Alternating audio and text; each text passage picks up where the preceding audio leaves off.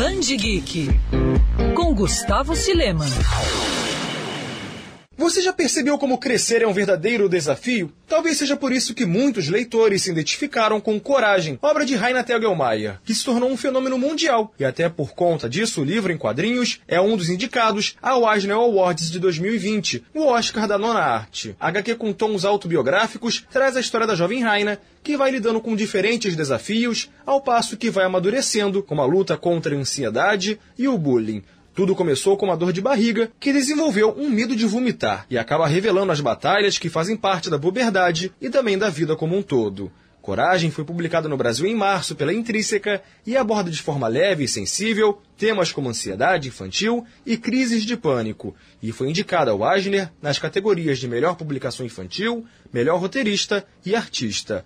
Vale lembrar que a autora já ganhou três Eisners e é uma forte candidata nas duas categorias deste ano. Quer ouvir essa coluna novamente? É só procurar nas plataformas de streaming de áudio. Conheça mais dos podcasts da Band News FM Rio.